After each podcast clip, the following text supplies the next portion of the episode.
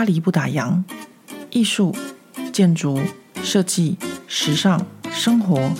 零时差的讯息。无论你人在法国，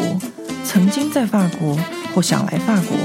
喜欢或讨厌这个国家，都欢迎你和我一起度过巴黎的战斗人生。欢迎收听《巴黎不打烊》，我是何桂玉。今天我们又到了。被禁止的书欧洲思想审查史这个单元了。今天呢，我们还是在中古世纪。那上一次的故事，我们停在西元三世纪的新柏拉图主义哲学家波菲利。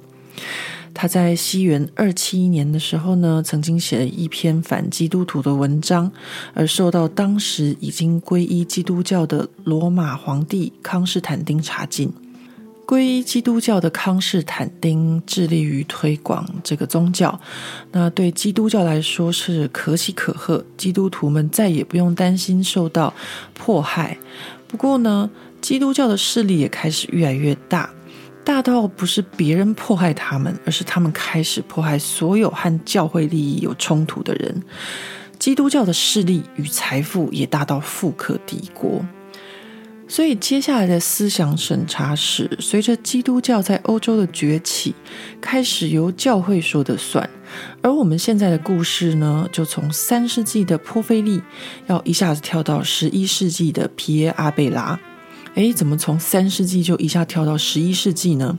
这中间其实还有我们小时候学过的，就是叫做欧洲的黑暗时期。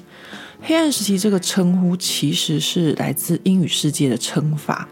是相较于以前这个希腊罗马文化和这个时期之后的文艺复兴，那就相对的，就是呃，对这个时期是一种怎么说呢？带有一点偏见的一个称呼。那在法文称这个时期呢，叫做民族大迁徙时期，也就是我们小时候读过的蒙古人往西把欧洲世界打乱，然后造成欧洲人的大迁徙。那这个大迁徙除了蒙古人之外呢，也还包含了维京人南下。那法国到了十一世纪出现了一个奇葩，就是刚刚我们讲的这个皮耶阿贝拉。皮耶阿贝拉他出生于布列塔尼公国的一个贵族家庭，他从小呢就在充满文学而且富有文化的家庭中长大。他长大后就去巴黎教书，那他教书的修道院中学就是呃，现在法国最著名的这个亨利四世高中里面的呃，有一部分还是存在这个遗址哦。那阿贝拉他在这边教书的时候呢，就和一位非常优秀的女学生艾路易斯两个人就产生了这个师生之间的恋情，然后还生了一个儿子。他们两位当时呢，以拉丁文书写给对方的情书，后来还被保留下来，成为法国古时候的文学名著，叫做《情人书简》，也让艾路易斯呢成为法国史上第二位留名青史的女性文学家。不过，艾路易斯的舅舅他却非常的不高兴，于是他就派人去给阿贝拉处以极刑。什么极刑呢？就是。嗯，把他给阉割了。那在那个时代，只有被判通奸或是强奸的男人才会被阉割。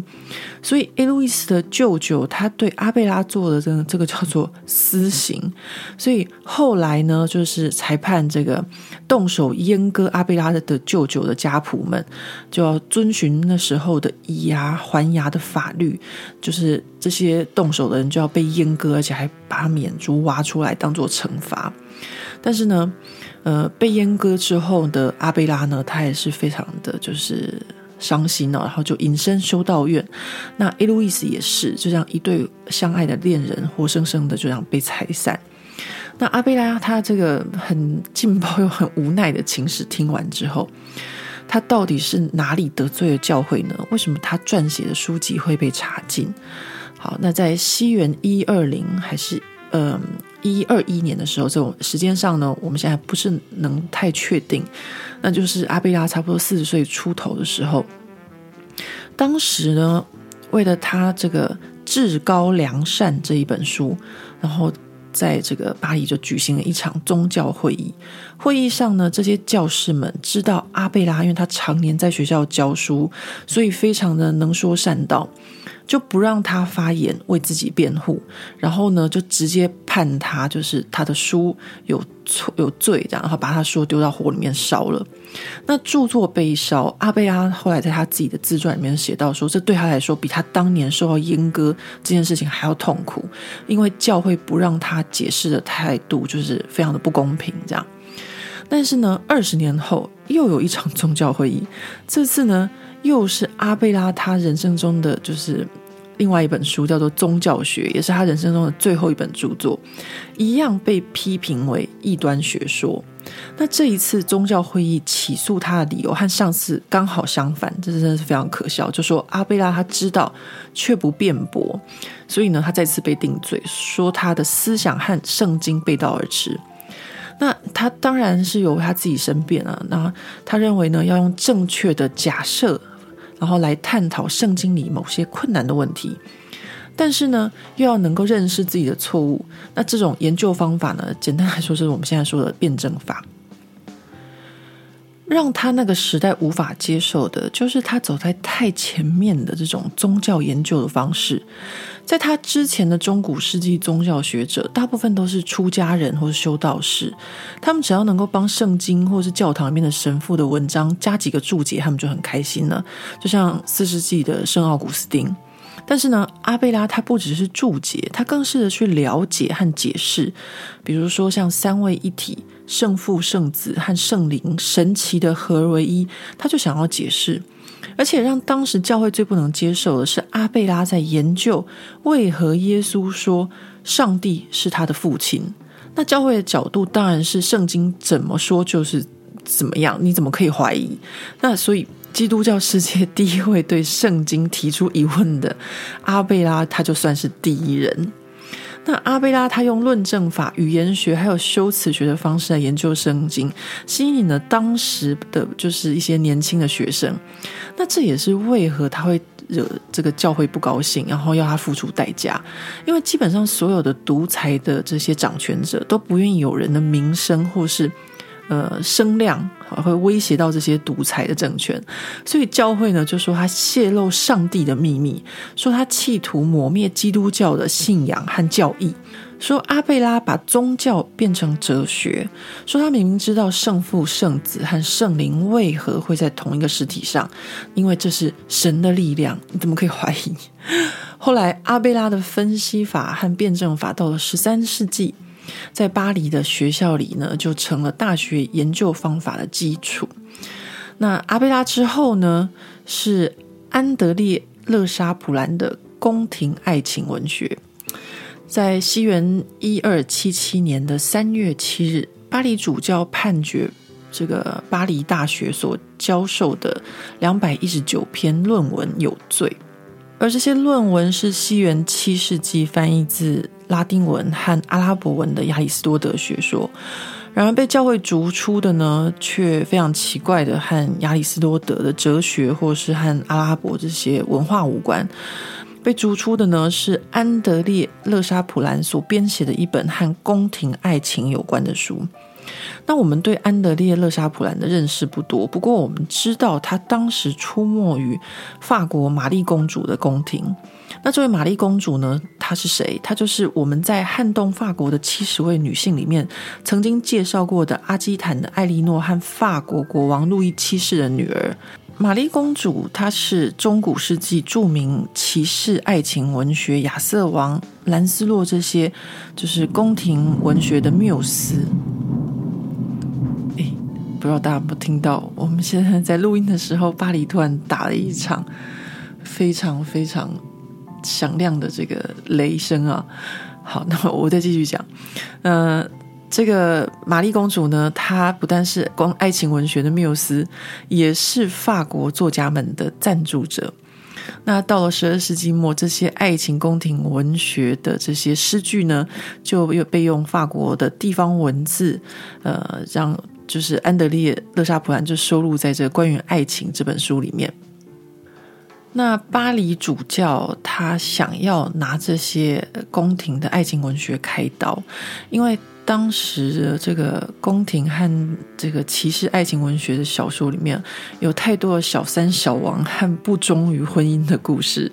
所以呢，那时候的主教就想要整顿社会道德风气，那就拿这些文学来开刀，说他会腐化人心。那爱情、勾引、诱惑、通奸、情欲这些哦，都在安德烈·勒沙普兰这本关于爱情里。在这个小说的第一部分，就是爱情教育第一课和吸引女性的艺术。他告诉读者，无论哪一个社会阶级，都可以被爱情打动。那书中用叙述者男女对话，或是想象人物的方式进行。那并且特别坚持女性一定要相信爱情、服从爱情。那能阅读拉丁文的读者，就可以从这个文章里面的修辞学感到，就像教学一样的内容。那在这个书里还可以读到一些，比如说像肛交啊，或者同性恋、异性恋这些不同的内容。那巴黎主教他们有没有读过这本书？我们现在对这本书的内容。就是他的大胆的尺度，还是感到非常的惊奇。那最后一章甚至是爱情的审判。那神职人员是不是觉得这本书的内容过于新山色，让人们想起罗马时期的那个爱情诗人奥维德？那后来呢？禁止这本书也展现了当时宫廷里面的这些神职人员的一个很就是两难的处境啊。因为这些神职人员是精通语言的知识分子。那他们要讨好他们的主子而唱作这些宫廷爱情的诗句，但是他们的教育呢，却又让他们反对性行为。那教会对这本书的禁止，也代表教会认为神职人员读这本书非常危险。我想听到这边，呃，大家如果从这个欧洲思想审查史的第一集开始听的话，大家大概就差不多都知道，呃，会禁哪些书哦，呃，不是跟哲学相关，不然就是跟爱情相关，基本上好像差不多都是这两种类型。那我们来看看接下来的是谁？接下来呢是皮耶德上欧利维的末日学说。同样是西元十三世纪，圣方济教会的神学士皮耶德上欧利维，出生于一二四八年，逝世于一二九八年。欧利维不但著作被查禁，而且他最大的惩罚就是他死后还被历史抹去。到近代的研究才发现，欧利维的思想十分前卫而且敏锐。说欧利维故事之前，我们要先聊一下圣方济教会。圣方济教会这个名字听起来非常的耳熟，而且有一种神秘感。他是小说《达文西密码》里面那个带苦修带的神秘大手。那读小说的时候，我觉得最害怕、最神秘的角色大概就是这个了。不过，如果我们知道圣方济教会的由来，其实就不会觉得有那么可怕或是神秘了。圣方济教会是在西元十三世纪初，由一位意大利苦行僧方济各所创办，所以圣方济教会又称为圣方济各教会。那话说，基督教呢，从四世纪开始在欧洲攻城略地，成为最大的宗教之后，基督教经过几个世纪到十二世纪的时候，就变得非常的贪污又腐败。那在一一八二年的时候，意大利雅西西小镇上，一个非常富有的富商妻子生了一个儿子。原本呢，这个母亲想要给他儿子取一个意大利的菜市场名叫 Giovanni，叫做乔凡尼。但是他老爸刚从法国经商回来，而且赚了不少钱，就决定给他儿子取一个法国人的名字，叫 Francesco。这 Francesco 呢是意大利文，那法文就叫做 François，就是法兰索瓦，也是法国人的意思。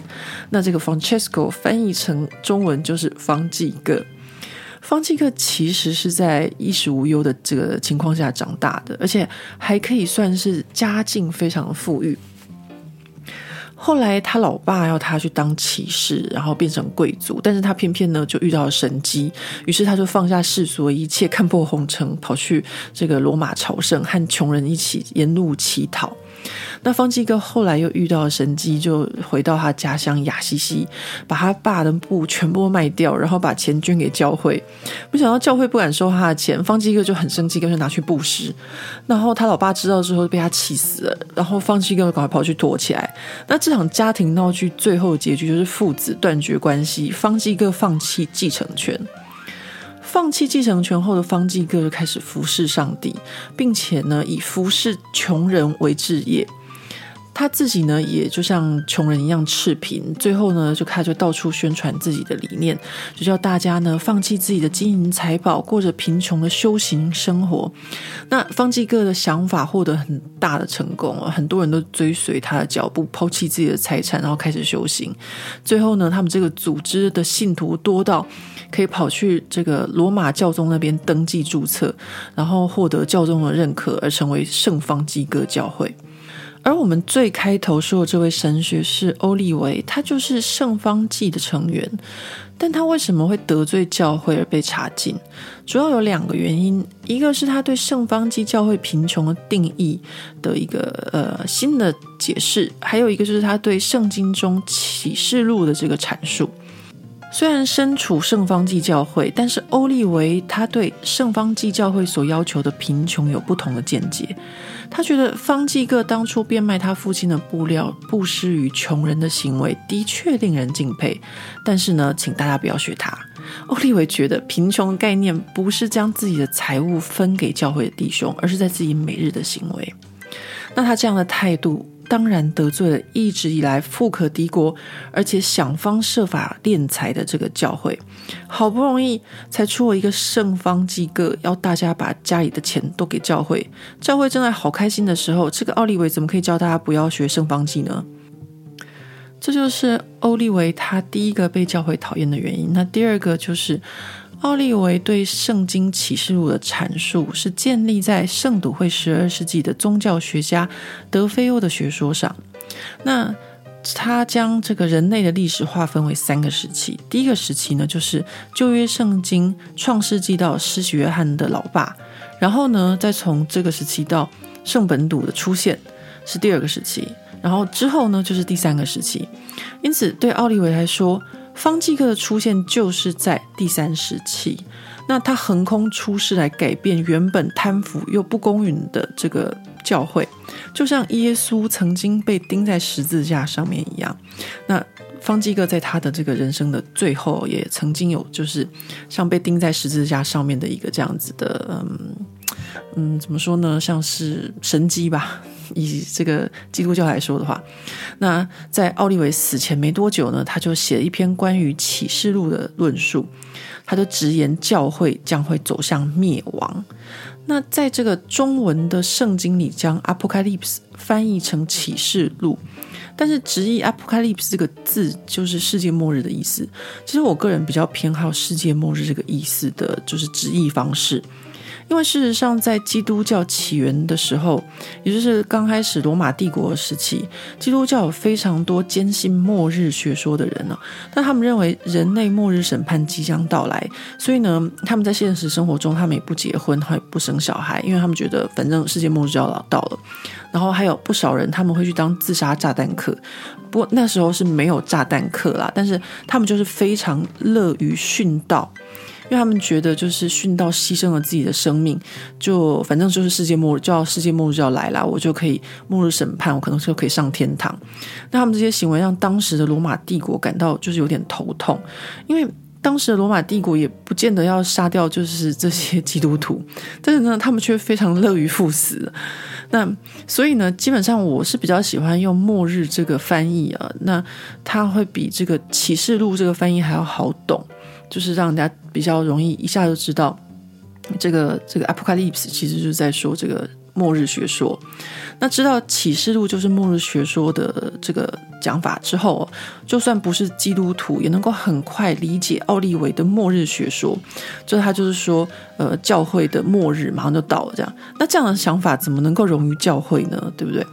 那西元一三一六年，就是奥利维死后十八年，当时的教皇若望二十二世啊，若望二十二世之后，我们还会再讲到他。那他呢，就认为奥利维的思想对圣方济会有害。那短短几年之内呢，相关的圣方济会兄弟啊，或是哦，因为圣方济会他们都彼此称为兄弟，然后还有一些就是无神论者，有很多人，上百人以上都被杀害。那奥利维死后就。被他就是他的那个启示录的这个论述呢，也就被禁止了。然后，呃，在他死后的第二十八年，他就被判有罪，然后这文章呢就被焚毁。但是，呃，事实上还是呃有秘密的流传到今天。那很多人可能会问说，为什么在欧洲被禁的书籍还可以流传到今天？关于这点，在巴黎不打烊 Podcast 永恒帝国里，我记得曾经有一位专家学者文章中有讲到，就是欧洲一直以来都是分裂的小国。所以，当某些文章被禁，或是某些人被政权就是要拘捕的时候，就可以逃到邻国。那就是为什么欧洲一些思想和学说可以保留到今天的原因。呃，那讲到这个时候，顺便回答一下，就是有读者在这个法国的这个奢侈品史里面提到一个问题，是问说：诶，为什么当初这个法国教士传回来这个中国的？做陶瓷的秘密需要用高岭土和长石的这个秘密，呃呃，没有，就是这个信件丢掉的事情，为什么会后来会被知道啊？这个问题好像是这样。那其实也是差不多是这样，就是在法国有一个很重要的就是资料保存中心，那不管在巴黎或者在里昂，在各地都有，所以我们可以从很多的就是文献里面呃得知。呃，当初是怎么样的一个情况？所以我们在就是当初我在跟大家分享这个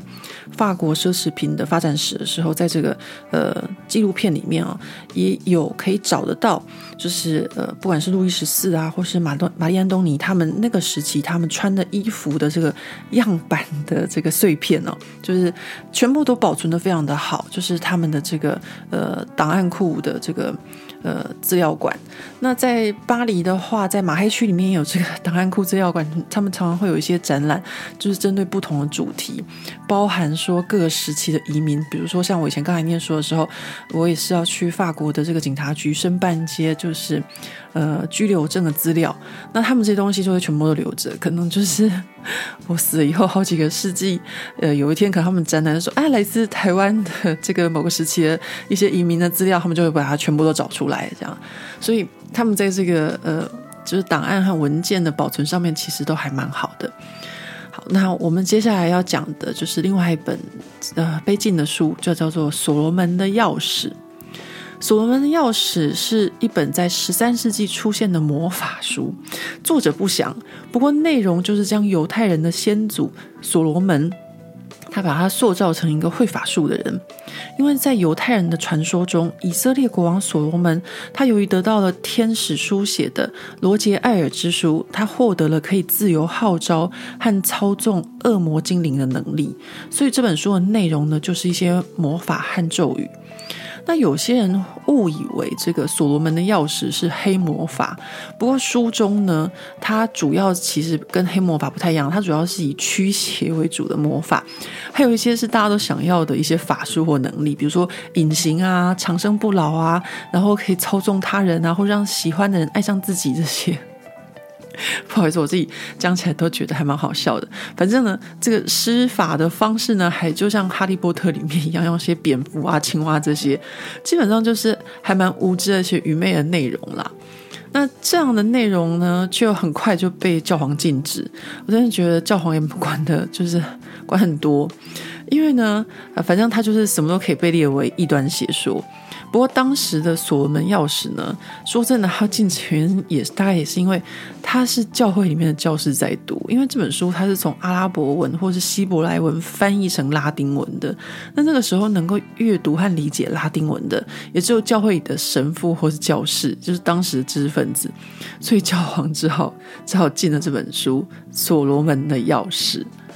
嗯，那接下来呢，呃，下一位是帕多瓦的马西利。好嘛，这位马西利呢，他做了什么呢？马西利他在呃西元一二八零年出生于意大利帕多瓦的一个公证人家庭。呃，公证人家庭大家都知道，就是像达文西，达文西他老爸也是公证人。那他因为呢，就是公证人的家庭，就会触及到很多当时的一些地方事务。不过呢，马西利长大之后，他学习的专业是医学和哲学，然后又辗转到巴黎，在中古世纪的这个巴黎大学任教。一三一三年，他三十三岁的时候呢，就成了少数的外籍校长。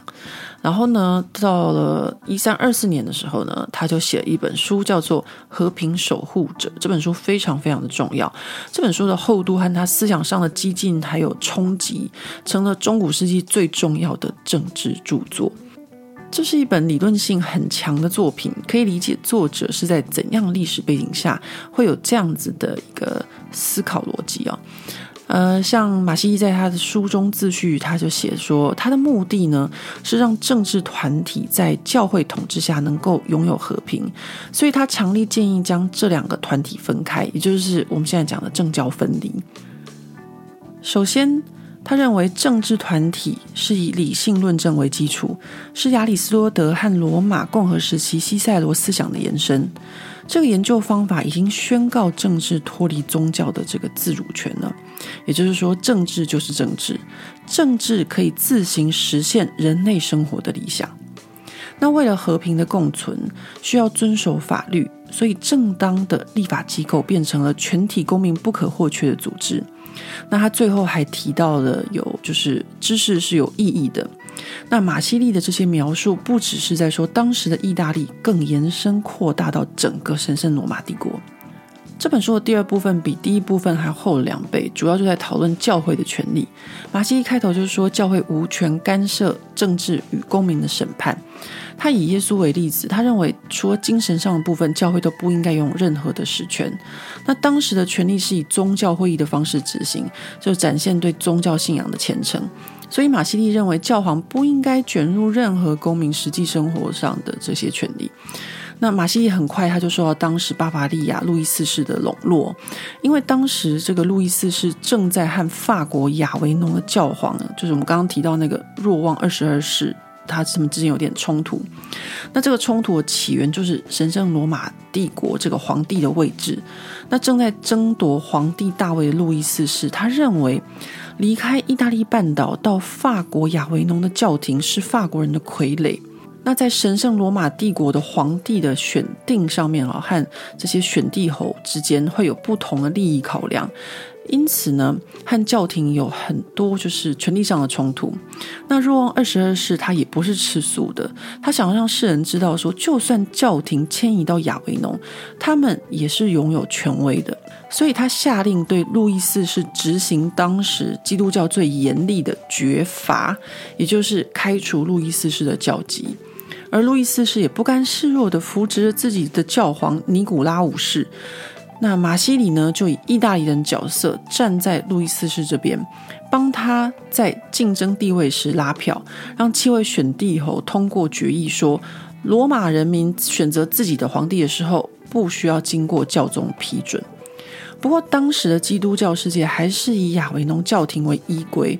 而马西立呢，他也就被判定为异端，所以他的著作呢，就全部被禁止和焚烧。不过，《和平守护者》这本书，它有翻译成意大利文和法文的这个版本，所以后来在十五世纪讨论教皇至高无上的权力，或是到十七世纪讨论政教分离的时候，这本书都是非常非常重要的一部著作。那欧洲思想审查史到现在，我们已经讲到中古世纪，接下来我们就要开始讲文艺复兴时期了。呃，我们就到下一次再来跟大家说吧。呃，我觉得这一个系列的，就是 Podcast 的，就是听众朋友们的留言或是有问题的部分都不是很多，而且现在呢，我们已经正式要走到这个基督教时期哦。那我自己在研究这些，呃，就是。被禁止的书籍和他们为什么被禁止的原因的时候，其中涉及到非常非常多，就是呃基督教的历史，还有刚刚跟大家讲，比如说呃放弃一个教会啊，或是一些其他，比如说圣本笃他们到底在讲些什么这样。当然我自己并不是基督徒，所以对这些呃就是呃内容，其实我还是蛮好奇的，就说。我不会因为我自己不是基督徒，我就对这些东西没有兴趣。其实说真的，就像我一开始跟大家讲的，我们要了解现在的西方国家，我们就必须要了解这些，就是要了解希腊罗马，还要了了解一件很重要的事情，就是基督教。那基督教对西方人的这个整个的影响哦，真的是呃非常的大，大到就是在我们生活中常常看不到的地方都会有。那尤其是法国算是一个天主教的国家，那嗯、不管是德国或是英国或美国，比较属于后来的新教，但是到现在的生活上都还是可以看得到，或者说他们整个精神或思想，所以我觉得。如果要了解这个西方社会为什么今天会是这个样子，首先呢就要了解嗯希腊罗马，然后再来就要了解基督教。那尤其基督教是一个非常非常怎么讲错综复杂，然后又解不开的一件事情。所以我想，可能很多朋友没什么兴趣，我是可以理解。但是，嗯、我还是非常高兴，就是说，当我自己在研究些嗯。怎么说非常冷僻呀、啊、的的一些就是被禁止的书的时候，我可以整个看到这个西方思想的这个和历史的这整个脉络。就是我们今天讲到的最后一本，就是马西利的著作，讲到政教分离。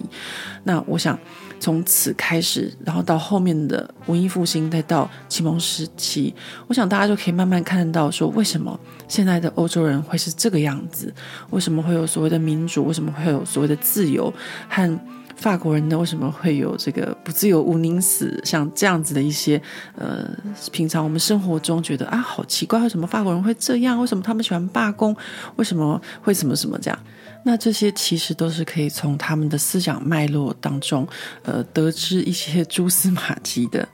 那今天的 podcast 呢，就差不多到这边要告一个段落了。我平常要录 podcast 的时候呢，不是邻居施工，就是嗯，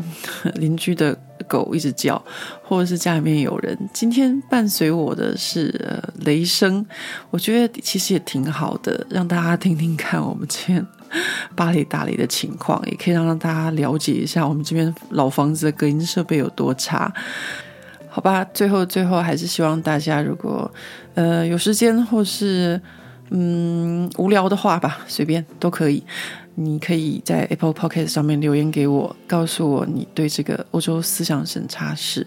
有什么样的想法。没关系，如果你真的觉得很无聊，你也可以跟我讲。呃，不过你可能会觉得很无聊，但是我还是会继续做下去，真不好意思。我是觉得总是会有人跟我一样对这种就是嗯，就是比较冷僻或者比较呃关于思想审查这些东西会有兴趣的嘛，所以我相信总是还是会有一两个人会有兴趣的，所以就是还是请大家留言告诉我你的想法，那就这样子喽，拜拜。